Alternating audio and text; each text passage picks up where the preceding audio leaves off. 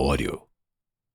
Fiquei parado, estacionado numa espécie de vácuo temporal e espacial.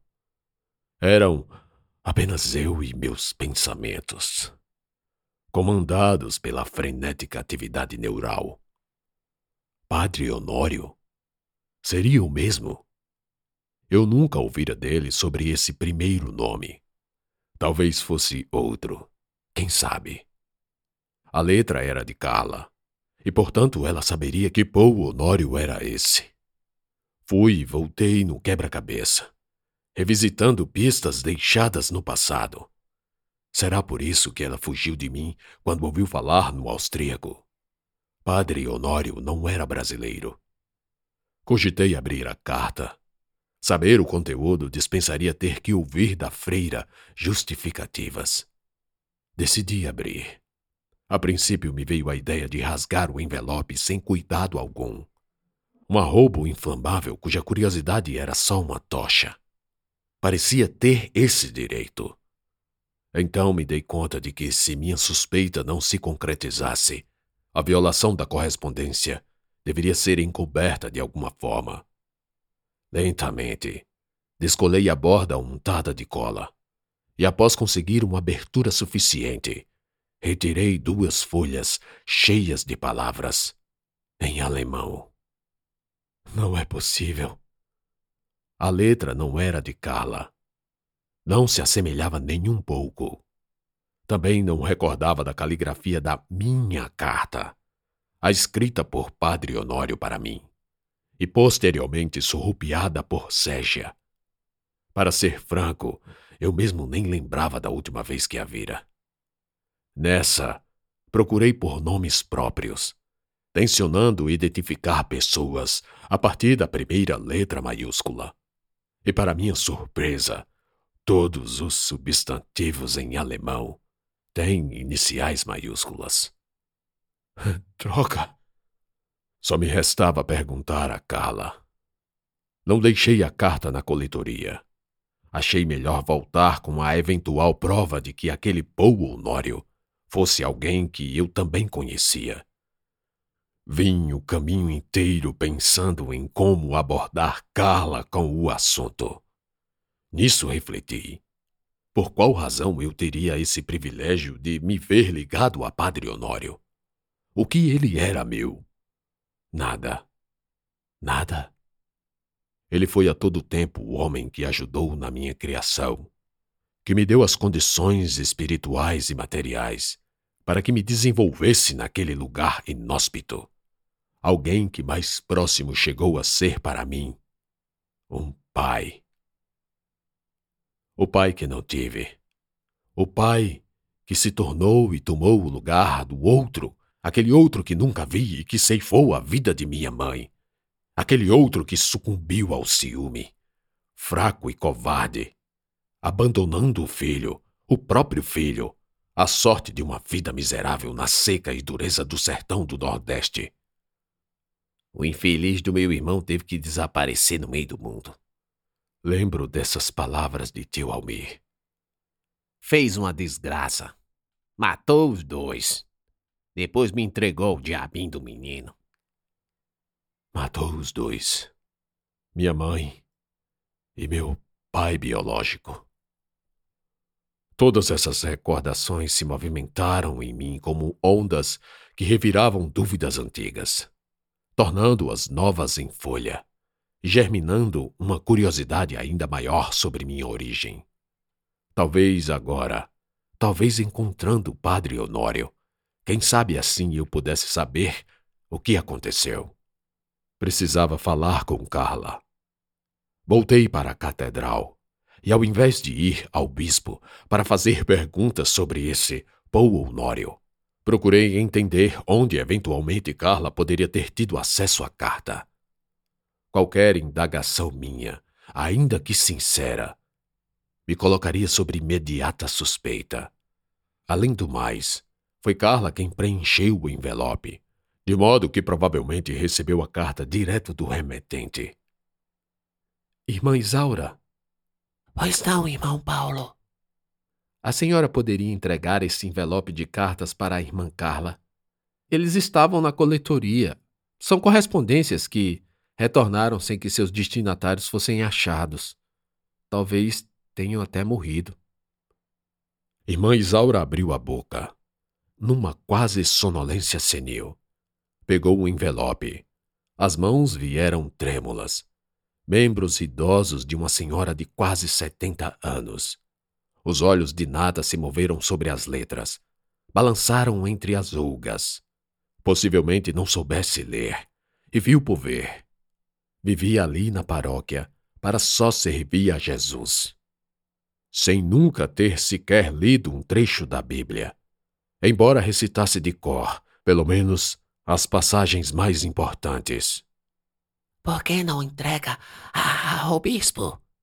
Irmã Isaura me perguntou, retornando-me o envelope. Não queria suportar o peso da tarefa, ainda que aparentemente simples. Sua função de governanta já lhe impunha obrigações demais. Ele quer que a irmã Carla refaça com novos endereços, inclusive com certa urgência. Eu mesmo a entregaria no convento das freiras, mas certamente não me deixarão entrar.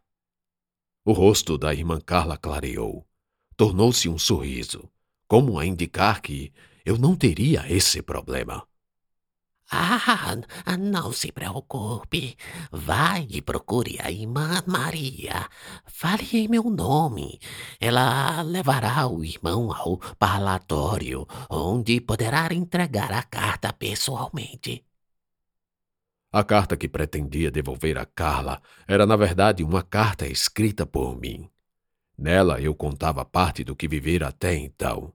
Contava sobre minha missão secreta para ajudar Távora e pedia para que esse Paul Honório me encontrasse. Se ele fosse o padre Honório, saberia o que fazer. Se não fosse, bem, era um risco que estava correndo, e essa foi a única forma que pensei em diminuí-lo. Usei por sua vez o envelope da carta violada, trocando apenas o conteúdo. Outro risco, pois o remetente, seja lá quem fosse, poderia não abrir a carta retornada, jogando-a, queimando-a, ou mesmo esquecendo-a em algum lugar. Isso se a cilada passasse por Carla. Não demorou para chegar ao convento. Falei com irmã Maria. Expliquei a situação.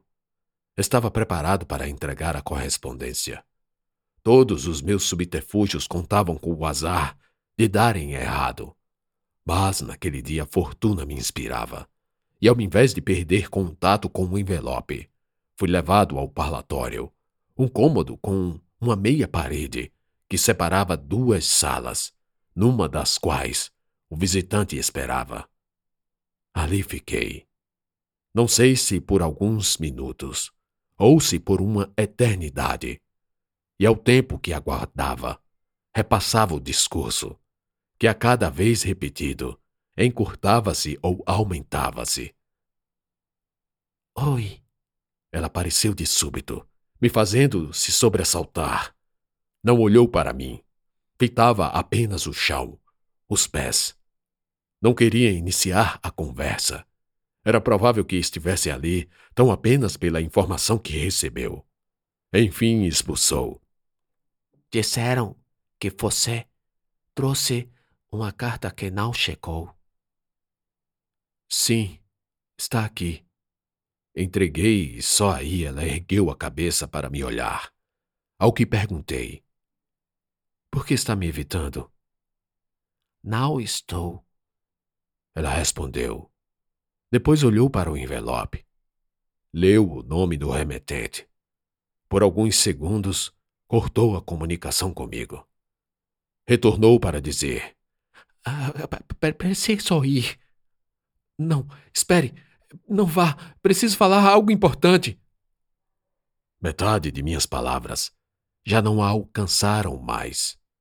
Aquela pressa indicava que minha armadilha havia funcionado mais rápido que eu esperava. Percebendo que ela se foi, fiz o caminho de volta e me escondi a uma distância segura, mas que permitisse averiguar quem entrava e quem saía do convento. Estava apostando tudo na tese de que a reação fora consequência da urgência. Fiquei ali, ansioso, calculando até onde a sorte poderia me levar. Dessa vez vi o tempo passar mais devagar. Um relógio desprovido de ponteiros de minutos e horas, que batia apenas os segundos. Não os contei, é certo, mas sentia a vagarosidade, a ação estática do giro da Terra, o envelhecimento das células e a morte da vida. Minha visão ficou tão fixa na saída do convento que em algum momento pensei que fosse desmaiar. Então ela saiu. Rápidos passos, cabeça baixa, sem olhar para ninguém e nada, senão o trajeto, o caminho necessário para o fim de não esbarrar em alguém. Fui atrás, embriagado pelas vertigens, pisando onde ela pisava, Carla vestia o sempre presente hábito de freira, na cor do azul claro que destacava na mancha negra das pessoas em seu derredor. Com aquele contraste, não a perderia de vista. E ela ia. Livrava um poste, pulava uma poça d'água, desviava um buraco, encolhia-se sempre que preciso para escorregar entre os viandantes nas aglomerações mais espremidas. Eu a via por suas costas, estreitas, a paisagem, de sua vez, ia se modificando. Os prédios do centro deram lugar às casas, e as casas, depois, aos casebres. Chuvas de fim de ano deixaram marcas. As ruas, outrora pavimentadas por paralelepípedos, cuspiram as pedras e estenderam suas línguas de barro, que logo virou lama e que finalmente formou microcórregos. Estes, nas inclinações, levavam o aguaceiro para o destino de todo líquido livre e rebelde. O rio Poti. Carla também se ia para a mesma região, onde, além da geografia, mudavam-se também os indivíduos. Sombras daquela sociedade, desvalidos, descamisados, quase desabrigados. Carla entrou num beco depois noutro. Após, dobrou numa rua, ao fim da qual já se via a extensão do rio abaixo. Andou costeando as casas, ora pela esquerda, ora pela direita, ambos os lados muito próximos, separados por uma vala onde antes era rua estreita. As pessoas se faziam indiferentes, como se a conhecesse pelo hábito de haver ali.